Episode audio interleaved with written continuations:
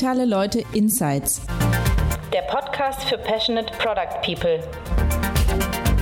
Wir zeigen euch die Tools, Taktiken und Methoden digitaler Professionals.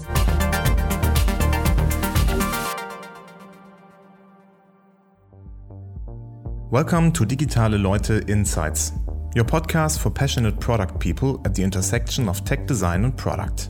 In this episode, you hear Anli Chu, Senior User Experience Researcher at eyeo, the company behind AdBlock Plus and Flattr. When Anli joined eyeo in 2014, there was no data collected whatsoever. As eyeo is a privacy driven company, she wasn't even able to contact users for interviews. This is a very interesting challenge for a researcher, which she had to tackle in the first place. In this episode, Anli explains how she uses a diary study for the Android team as example, how she developed personas, and which tools she uses in her daily work.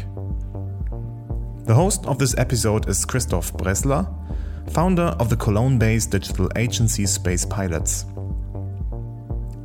If you like this podcast, please leave a rating on Apple and Google Podcasts, Spotify, or SoundCloud, or visit us at digitale-leute.de.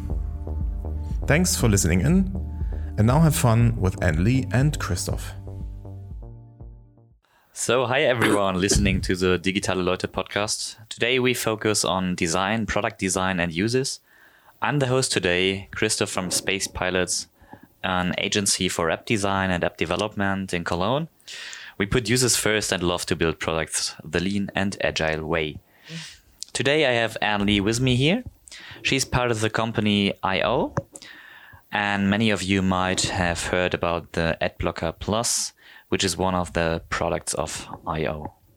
She worked for Google for more than four years at IDG, the world's leading technology, media, event, and research company, was self employed, and is now user experience researcher at eyeo. Um, she has been in, uh, living in Belgium and the US, China, and now in Germany. I'm excited to learn more about you and your role at eyeo. Hi, Anli. Nice to have you here. Hi, Christoph. Nice to be here. Great. So tell us a little about your journey. You were at Google, and yeah, what what brought you to to eyeo? Um, yeah, so I my journey was pretty, I guess, messy or just not linear. I guess. um, I so yeah, I was at Google um, doing product marketing in New York. Um, it was in the beginning pretty fun in a creative role. Uh, over time, as the company grew, um, yeah, it became more about process and just um, you know communications rather than actual cr- kind of creative marketing. So um, I, at that point, decided to take a break. Um, so at first, I took a year off and took a bunch of art classes. I wanted to do something completely different and exercise my left brain for a bit.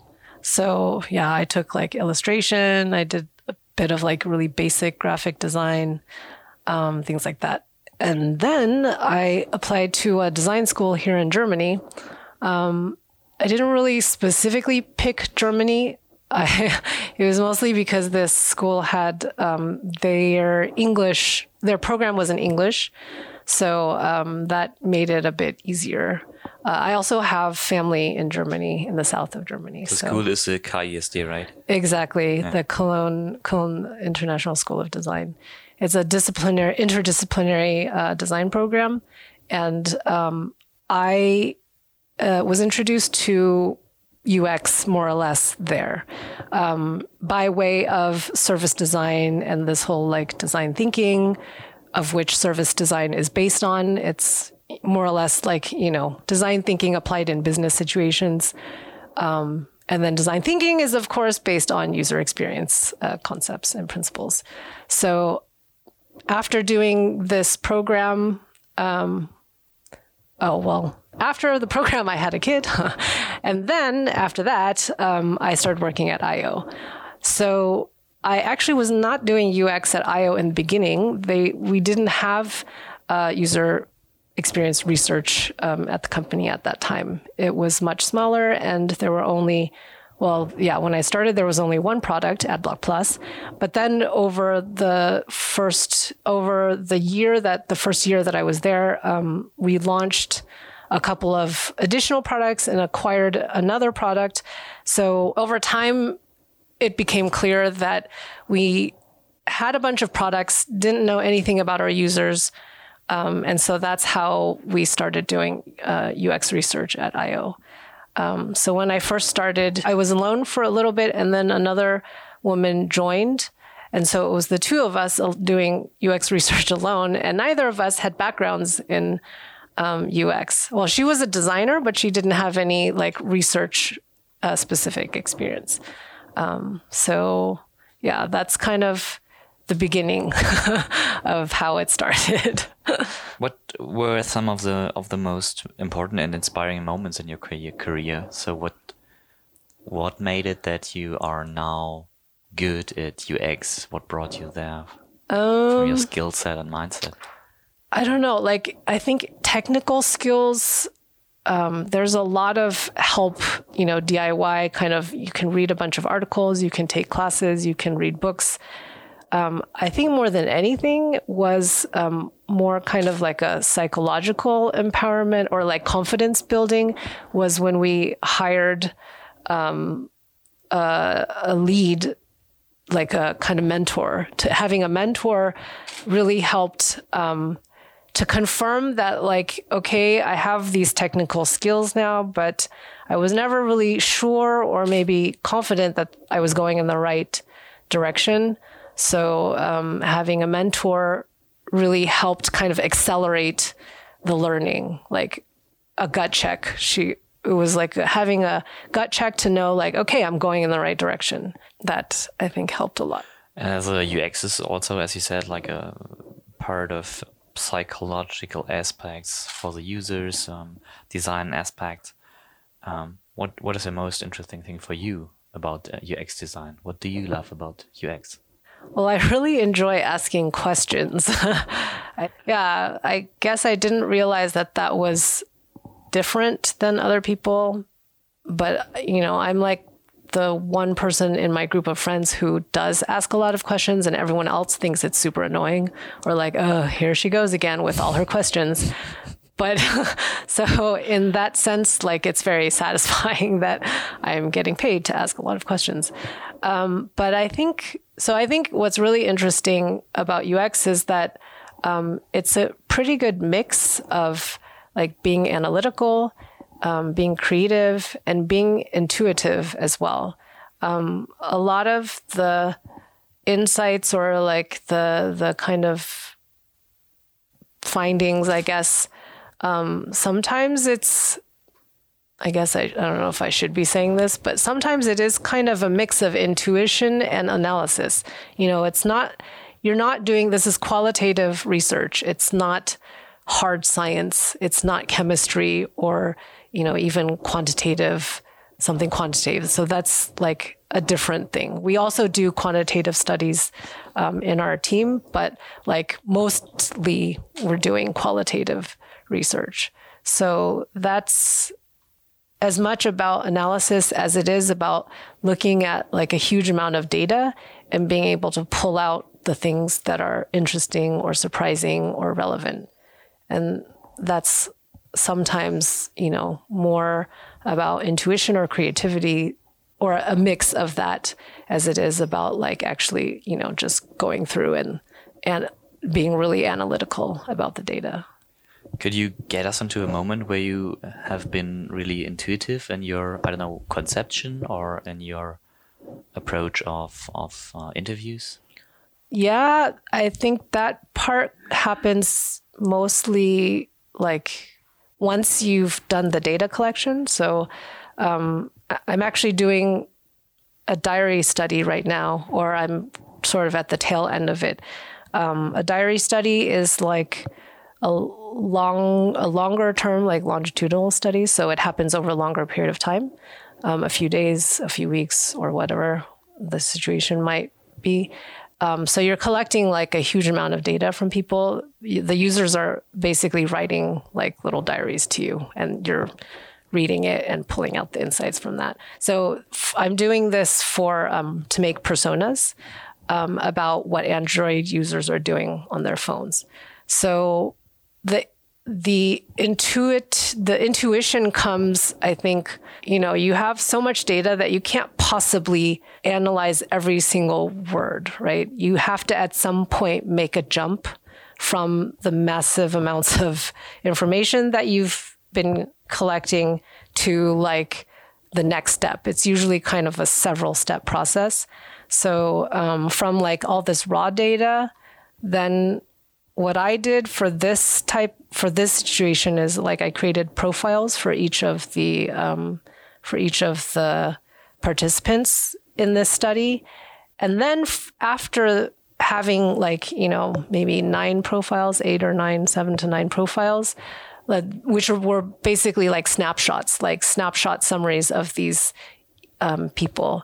From there to the persona, I basically already kind of I already knew the persona in my head after having created all of these profiles. Like the nitty gritty work was done. I summarized all of the raw data into this, um, like a slightly leaner document, the profiles, which is still kind of more information than most stakeholders would want. You know, like I shared them with my stakeholder and he's like, oh, cool. And I know he has not looked at it because it's just way too much information. so, so the jump, I think, going from this, you know, these snapshots to like the actual personas, which is even more um, lean, is uh, for me at least, is where like the intuition comes in. Like after processing all of that data, you kind of just know in your head, like, okay, these fit together, these fit together, and these fit together. You have three or four personas.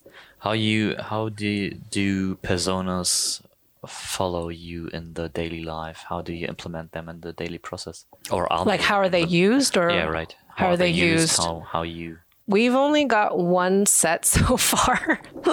so as I said before, uh, yeah, UX research at eyeo is quite new. So we so far we've only got one set of personas for the um, uh, for the uh, sorry the desktop product the AdBlock Plus like the core product. The way they're used, um, so it depends. I mean, we don't do a lot of like feature differentiation. So it's not that we would say, okay, let's design this feature for this persona.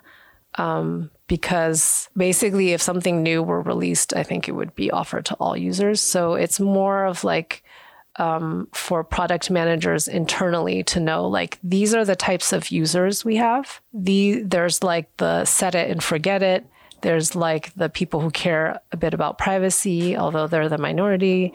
You know, there's like these guys who, um, I don't know, do a bit of everything. So it's like more of an internal tool to like educate the stakeholders. And when the new product, when new product managers come on board, um, we've been that's one of the first things, especially if they're going to be working on ABP or product managers or other people who are going to be working on ABP. That's one of the first um, kind of like orientation documents that's shared with them to sort of um, get them to help them understand, uh, yeah, what our users are about, what our users are like, what motivated them to um, get ad blockers, stuff like that. So for the um, Android so the ones that I'm doing now, the reason why we are doing personas is because we don't really know anything about what what are Android users like. So I focused on the U.S. market. Um, so specifically, what are users in the U.S. doing on their Android phones, and who are they? Like, what are they like? Who are they? We have no idea. The reason why product our uh, stakeholders, like product managers, want this is they want to know, you know, okay, what kinds of features might be interesting to them, or what kinds of apps might be interesting to these users. Um, it's a pretty open, like exploration um, area of exploration, and um, I mean, we we have ad blocking mobile browser, but um, you know, it's not limited necessarily to browsers. It's just in general um, in the mobile space. So we wanted to see like, okay, are there opportunities? Is there are there pain points that haven't been solved? Are there workarounds that people are doing that could potentially be addressed with something better, like a better solution? So those are a couple of examples. So it's mainly about um, or giving orientation, uh, finding new features, exploration, finding new ideas. for this for ideas. this set, the Android personas, yes, it's more about yeah finding new features, understanding pain points, um, opportunity, like identifying opportunities. But for the previous personas, it was more about like, we don't know who our users are. Like, we know nothing about them, basically. But your data, right? No, no, no that's the problem. Okay.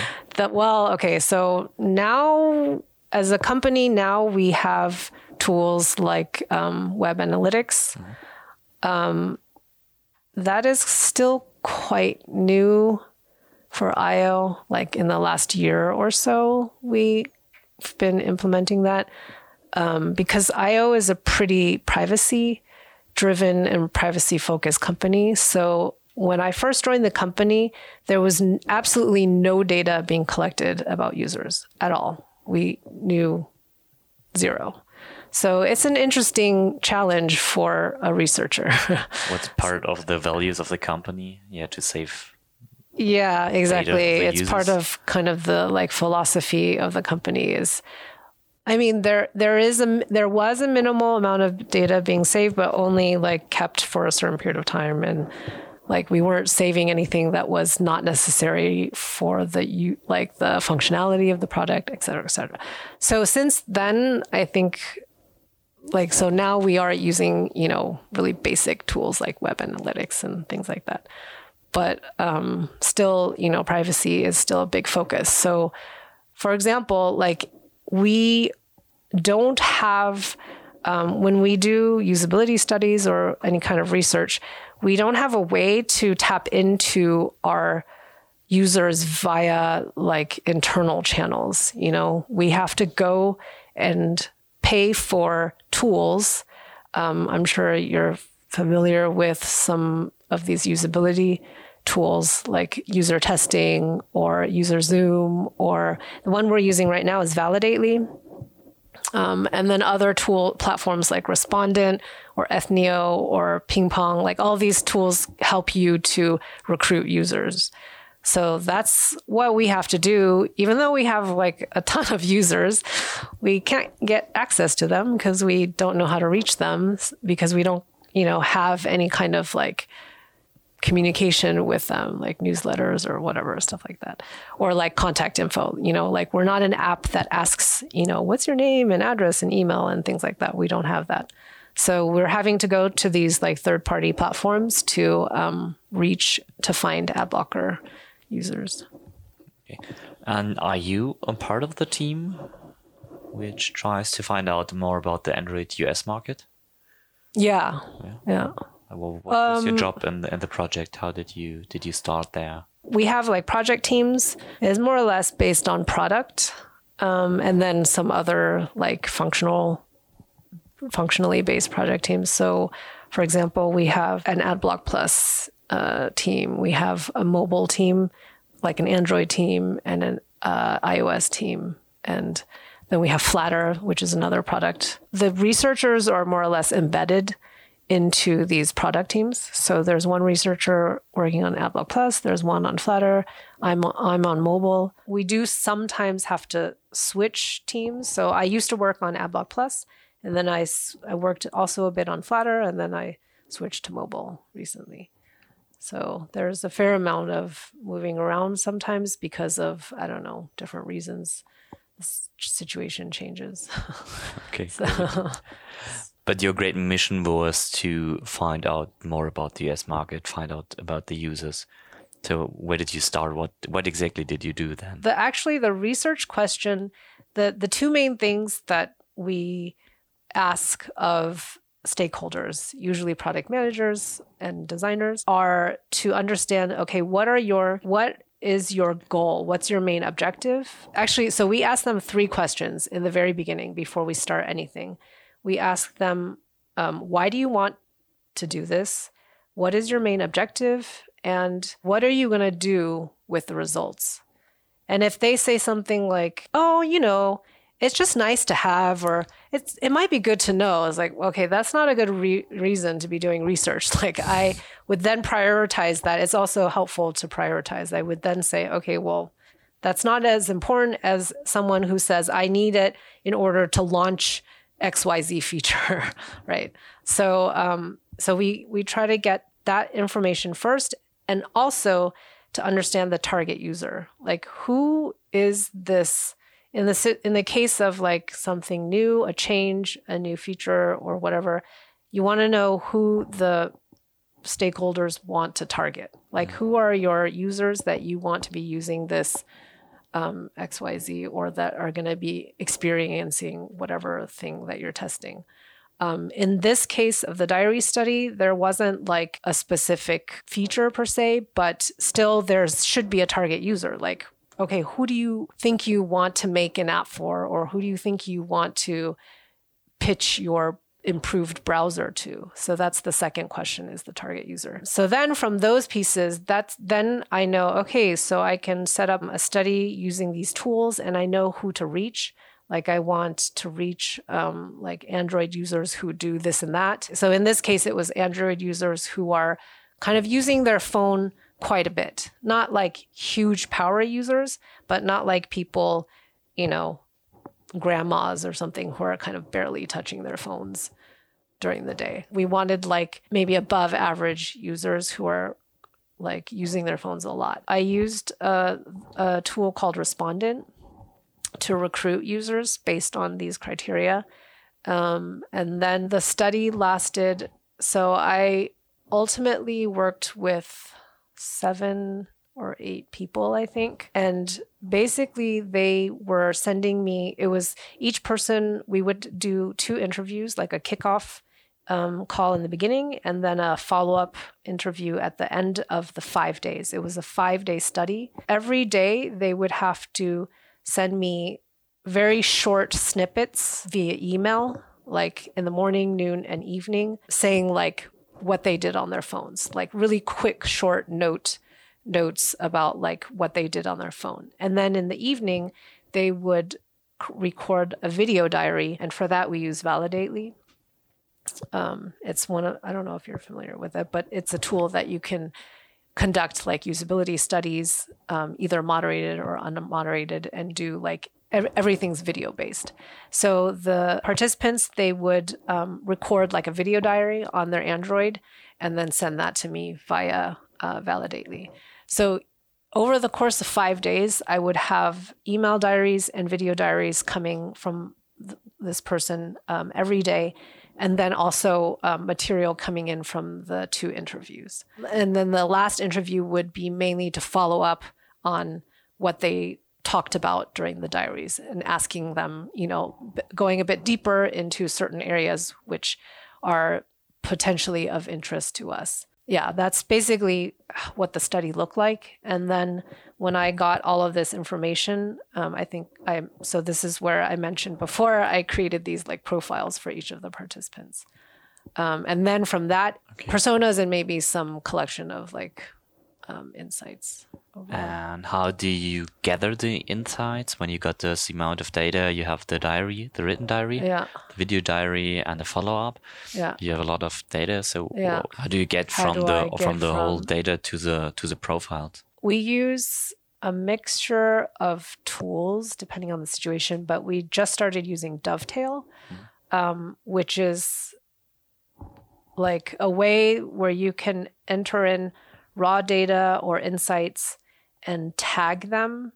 And um, then the tagging allows you, helps you with analysis. Like you can then look at, like, okay, what is everything that comes under this tag? And then see what patterns are coming up that are related to a particular tag. Before we started using this tool, I was doing something similar, but just in a more manual way, like not having a tool pull everything up for me automatically. But now that we have this tool, it's like very time saving. Was it also a thing where you worked with your intuition that you just Yeah, saw the part- patterns in the words yeah, and the videos? part of it is um, as as I was progressing through the study, you know, I would notice. I mean, multiple people talked about you know certain topics like how annoying notifications are, or multiple people were using their phones in certain ways that um, was interesting or surprising. So then already you can see like the patterns come up. So I haven't actually gotten to that part yet. I'm still I'm working on the personas. And as I said before, the way I've gotten to the personas is first the the hard work of um, making like this profile for each user. So that is basically just looking at all of their diaries, like tagging it, and then pulling out like okay, I've got the list of their apps, um, descriptions of what they um, do with their phone, um, pain points, workarounds. A video like i created video reels of all of their video diaries like the highlights of their video diaries. So like each profile has sort of the summary of all of the diaries in essence so that's kind of uh, nitty gritty work that is yeah it's a bit time consuming but once i did all of that though i had a lot of it in my head.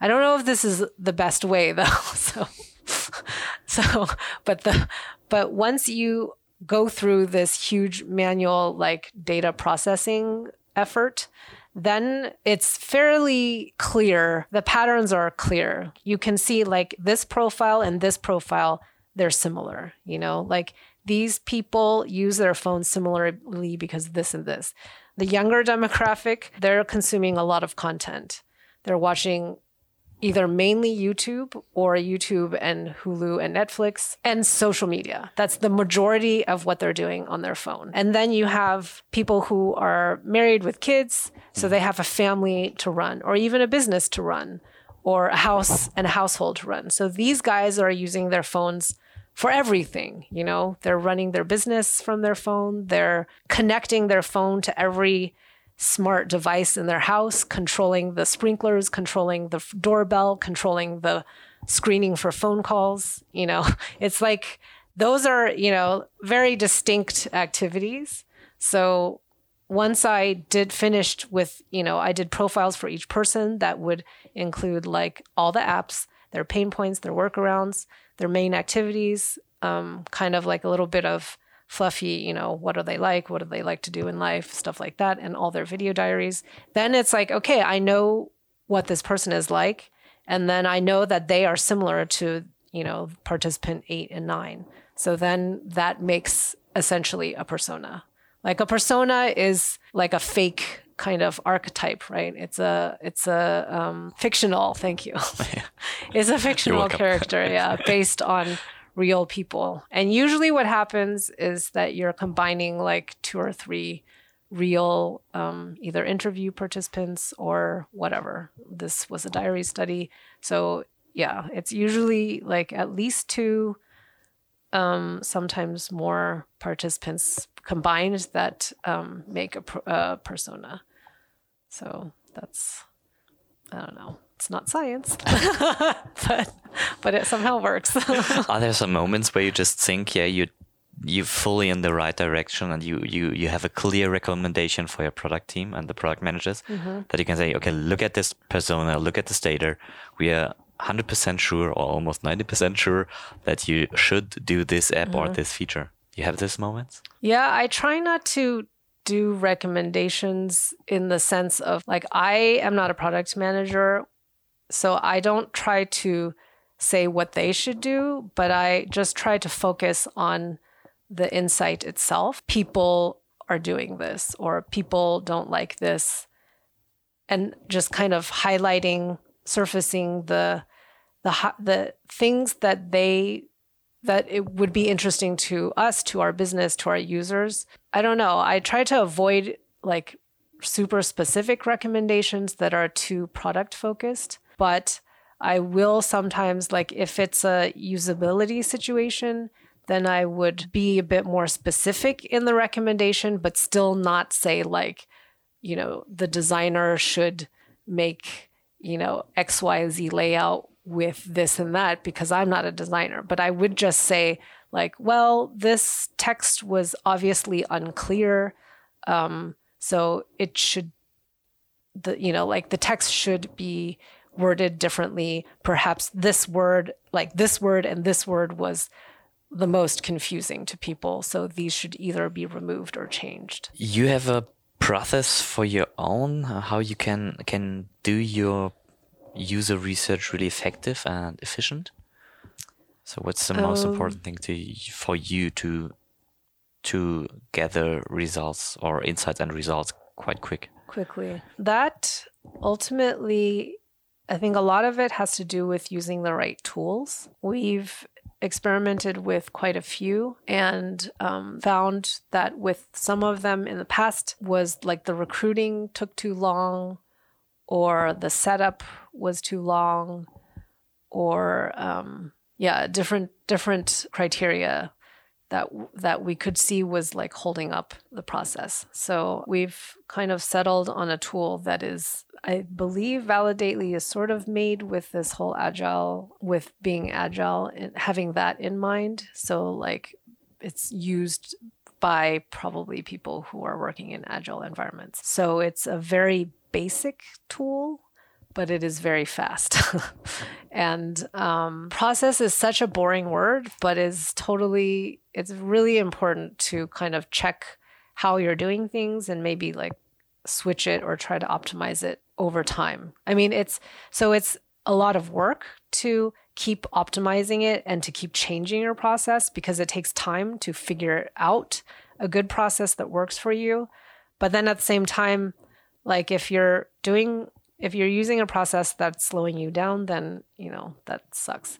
So I think when I first when we first started, the the ways I was taking notes was definitely slowing me down.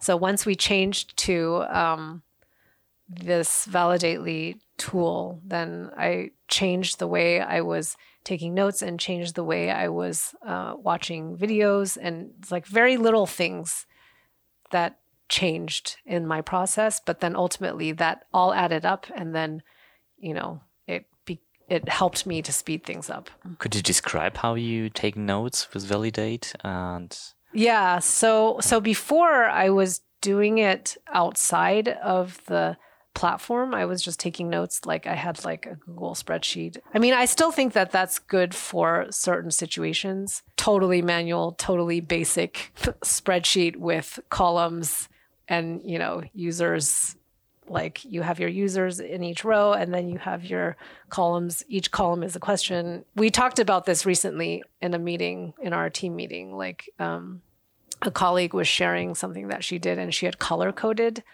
um, the cells which is something i think yeah you can it's not easy to do that in like any of these automated tools to to see like at a glance like red green red green right? So there are still situations where it's um you know good it's useful to be like manual and have this complete visual overview. Um so that's what i was kind of doing more doing more um before but now i think ever since we started using Validately, I tend to um, so you have to like learning how to watch videos at two times speed. so um, I mean, luckily, you know, it's like the the participants are all English speakers, so it's native language. Not like I'm having to do that in German. In German, I would have to do it in like half the speed. so that would not be make things faster. But anyway, so like you know, li- really little things like two times speed, um, taking notes and adding a tag. So in Validately, you can um, you take you just add a tag and then maybe like one couple words here and there, and then um, you can sort of you know it. Then you can see your video and your list of notes um, on the in this in the UI next to it. Um, and then you can make like um, little clips, video clips. So instead of like trying to capture quotes or um, things like that, you can just get a video clip and then attach like the video clip to a top in, to an insight. Like you have your insight, you say, okay, people were completely missing the blah, blah, blah button. And then you have this like visual video to show.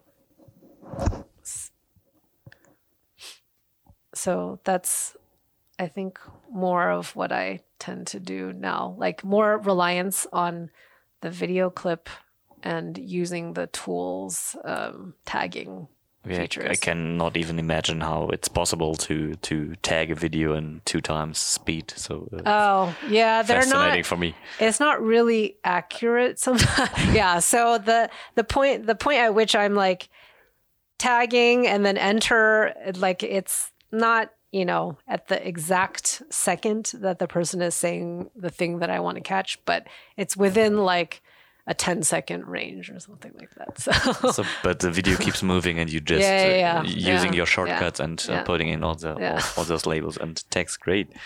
I mean, yeah, sometimes I can't do two times, sometimes it's one and a half, but it just takes too long otherwise.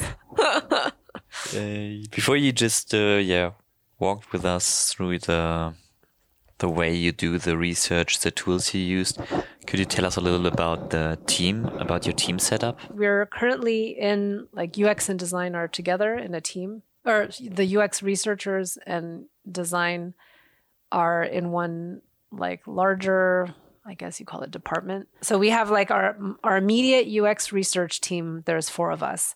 The three others are in Berlin. So we do like a weekly Blue Jeans. Uh, we use Blue Jeans at eyeo. so we talk um, over video um, once a week. Every other week, we do these working sessions, which are like an hour and a half to two hours. So it's a time where we focus on like a particular topic that requires um, like more time and more in-depth discussion where we're not talking about like so what did everyone do this week? or like you know kind of administrative stuff. So in these working sessions for example the ones recently we've been working on coming up with a coherent picture of like what are our users like? And what do other people think our users are like? What do stakeholders what kinds of assumptions do stakeholders have of what they think our users are like and then what is the reality? So that's kind of one type of topic we work on in these working sessions.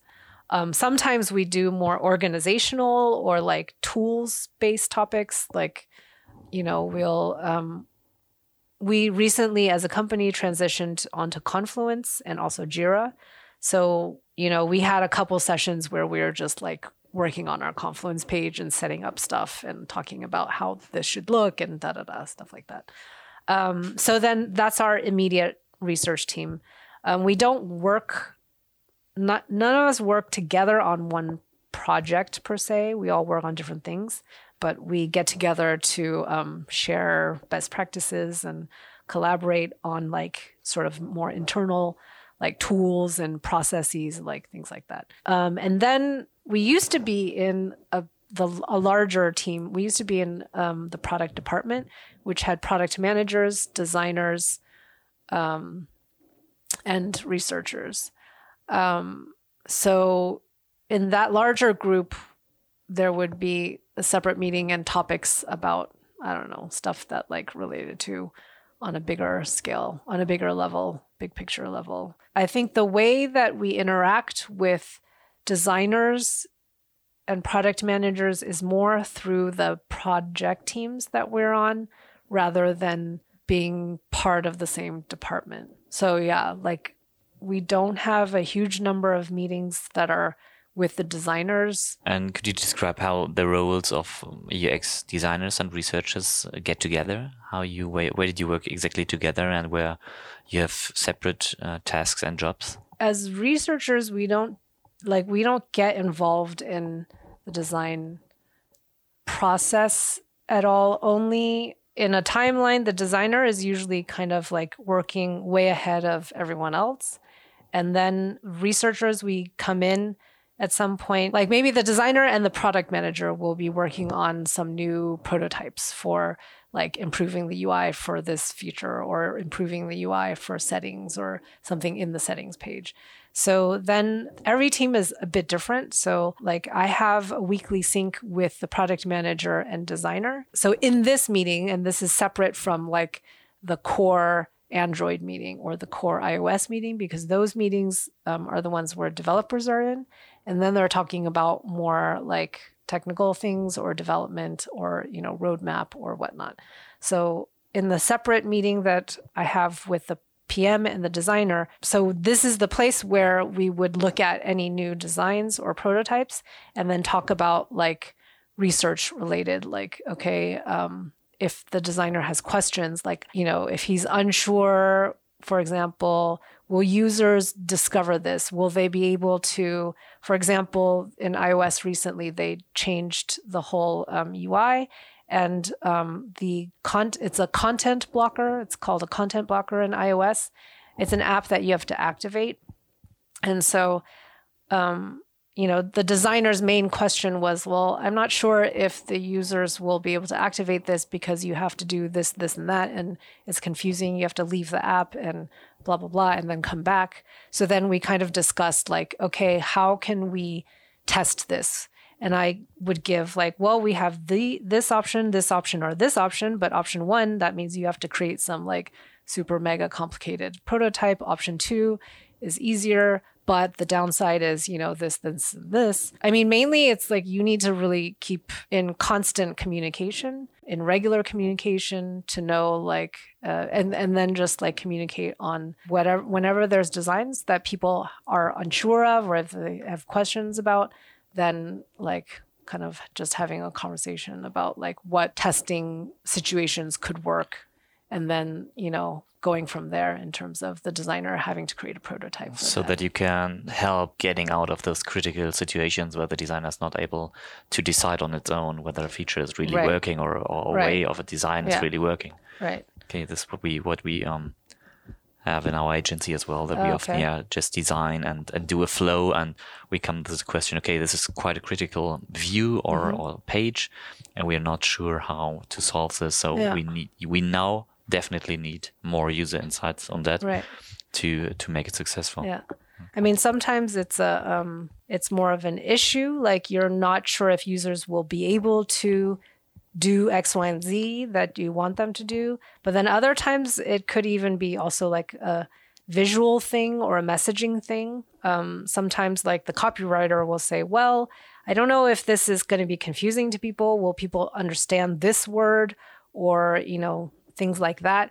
Or just, um, I mean, we've also done tests where it's like, well, we have two versions. We don't know which one is more clear that's also you know something that we discuss together and say okay then let's just set up a test. Okay and, but uh, do you go you then go into your room and you test it and get back to the designers with a decision or a recommendation? Or do you do it together that you take the designer you do the test together they have the insights um, at real time or is it a job you just do on your own? Um, yeah it's mixed. Like um, it depends on the team and the researcher. So there's researchers on our team who she wants like someone from the larger team. I don't know if it's always the designer, but she wants to have like when she's doing kind of a moderated usability study, meaning like they're in this interview format and then you're we're always on video. We're always doing tests on video because yeah, we can't I mean, it is possible to get people in Cologne, but we don't have a lab here. And, um, you know, if we want to test with US based users, then obviously like we, it has to be on video. So we do a lot of our usability testing on like video conference. So this, uh, my colleague, she has someone from like the AdBlock Plus team help her be the note taker so that she does not have to um, worry about doing that. So she just is has to focus on the interview part. And um, then the note taker is someone from the team. So that helps with um, the note taker, whoever that person is. I don't know if it's like the PM or the designer or someone else, but at least like another member of the team is then part of this um, process. Um, and then you know like the then the resulting insights are um, maybe more um, yeah easily accepted i guess. We're lucky in that we don't have a situation where we're constantly having to like prove ourselves or prove the validity of the results.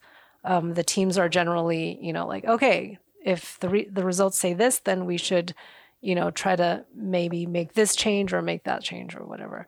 So for myself, it depends on like how fast they need the results. Like in certain situations where they needed the results like in a few days which is quite important i guess from time to time that they um that stakeholders and pms got got the first side first, Yeah, f- yeah. first hand insights yeah so that they really um get a, also a feeling for the Right, situation right. you can tell them and recommend anything but yeah I think it's more important to to see it um, with your own eyes and to f- to feel into the person. yeah Even though you have a you have a re- research team which is Right, responsible for that, but although sometimes i've noticed that some pms they i guess when they're too busy like they don't want to have to watch videos or like do all that. They just want me to tell them like so what do i do? So okay fine. I'll just tell you you know like sometimes they just want this the status bar. yeah the yes like the no top decision. highlights. What are the Okay. top highlights? Like five sentences Yeah. and you know this this this and this. Okay.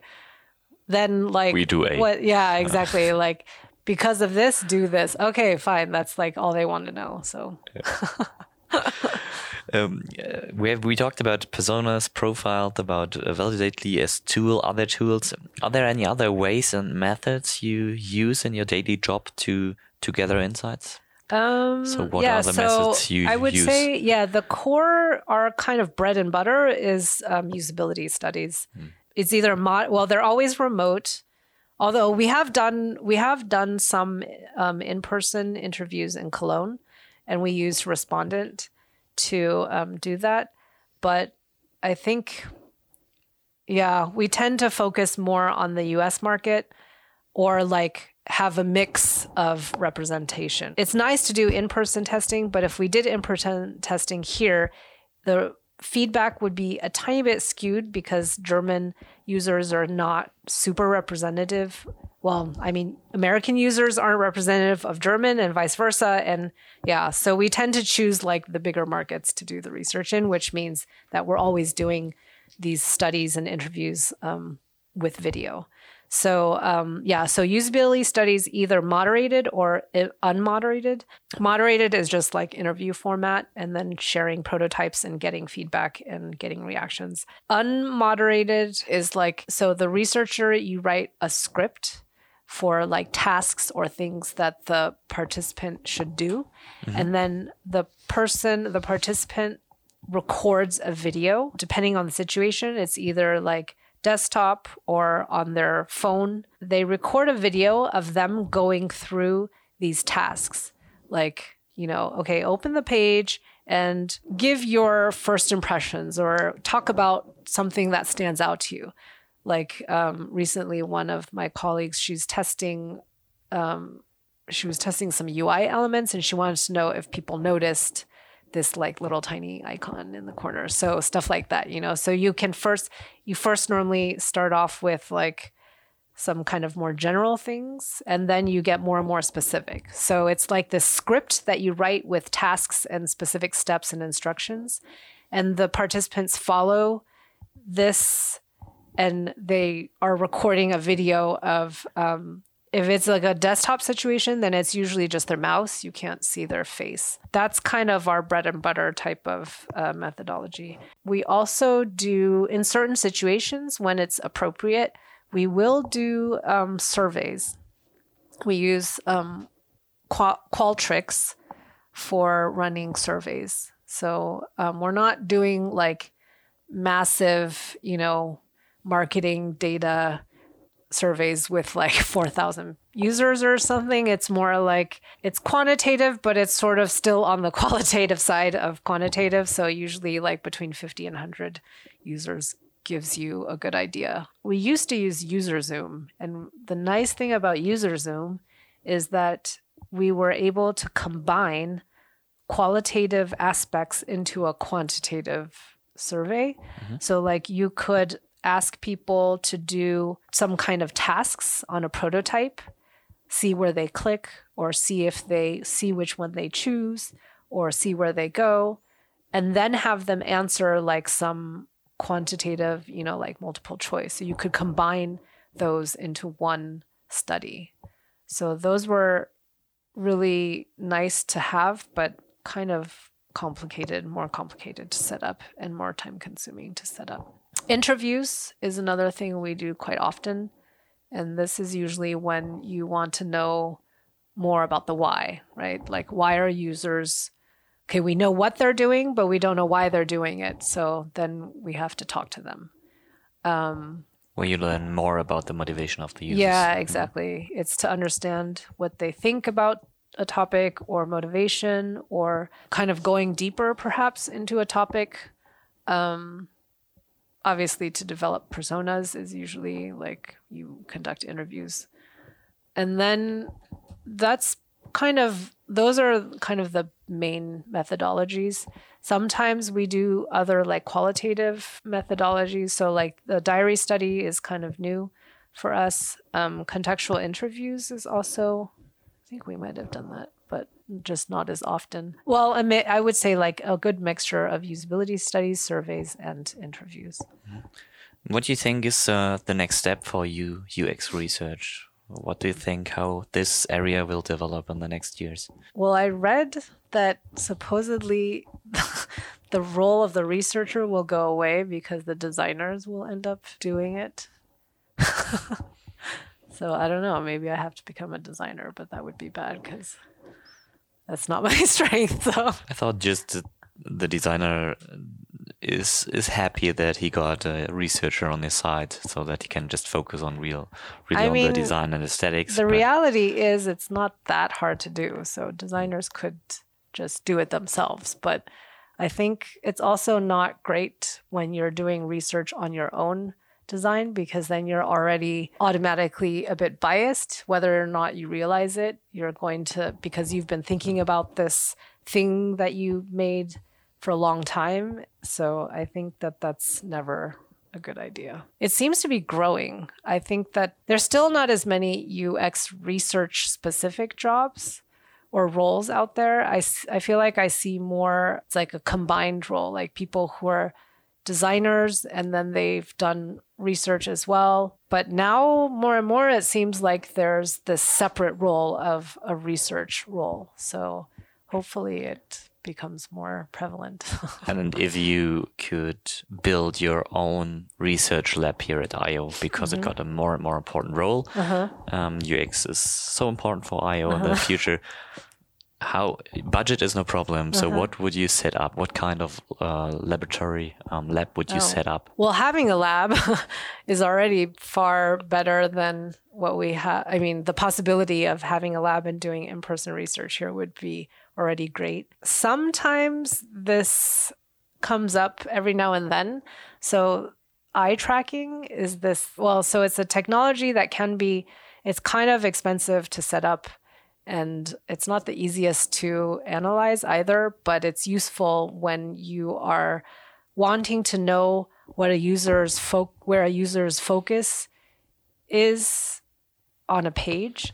And that's actually one of the big questions that we have internally because of the fact that there's ads on a page and we want to know, you know, whether or not what number of ads increases the distraction or where the users are being distracted, like where are they looking when they're being distracted or do they notice certain types of ads over others? That it would be interesting to use this eye tracking to see like where exactly are they looking? Because they might not even be conscious of this. Actually the perfect lab would be is if we could like beam people from the us or from wherever in the world into our lab that would be the perfect lab You also talked about um, phrasing and uh, bias Uh-huh. in research. Um, there is also this book, uh, The Mom's Test, where where where they write a lot about how to not bias people when you do interviews and surveys. Mm-hmm. Is there any book or resource you can recommend to be a better UX researcher? I'm I'm more like reading articles like online.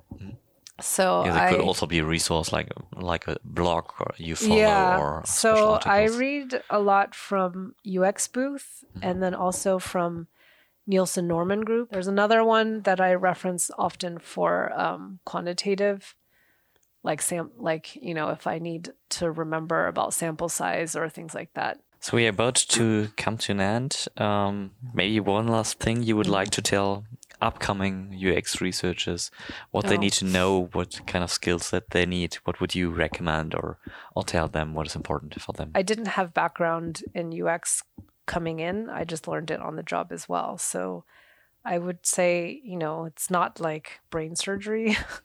it's not like I think anyone can learn it. I think it's more about like your mindset. It's more about if you're curious about people, if you're curious to know like why, like you kind of need to be that in order to want to do the job, I guess. Curious about what makes people do what they do and wanting, you know, being fine with asking a lot of questions. Well, okay, this is applies to interviews. It's so the technical aspects of an interview like are less important I find than the soft skills part of an interview. Like if you're able to set the scene and make your participant feel comfortable, feel make them feel at ease and sort of um, there's like I read I've read articles where they give you all these tips about how to level yourself with the person you're interviewing to help them feel at home. Because the more comfortable they feel the more they'll talk and open up. And then it doesn't actually even matter what you say or like you don't have to worry so much about saying the perfect worded question or the perfectly phrased non-biased non-leading question because the person once they feel comfortable then they'll just keep talking. And then that's like all the stuff that you want to know will be in there. So i feel like it's like that's actually one of the keys. Yeah the, so this article so i've read many articles about this topic and then also this from this nng class. And it was talking about you know it's like all these different ways that you if they're like a person who are who might feel intimidated then you have to like lower yourself and there's like body body kind of mannerisms that you can use to um, show this and like you know never do this do that i don't know. It's like all these different things. I think like that kind of thing is more important than the technical skills. The technical skills you just have to practice you know? Like once you know what a biased or not like once you know what a leading question is then you know that you know okay i shouldn't ask it. So so i think the technical skills you know you can read a book read some articles and learn like do a lot of testing and then practice that the harder to achieve aspect is like this kind of soft skill part how to work with people, how to how to be um, or how to have empathy and exactly get the things you want to know Yeah. about them. Anli, thank you so much for the interview. I learned a lot of uh, how you set up user uh, experience research at eyeo. I learned about a lot about new tools I want to try out for myself, and um, yeah, got some ideas how your team is structured and which kind of pain points you have. So um, thank you a lot uh, to be a part of this interview. thank you it was nice to be here Thank you and bye bye. bye bye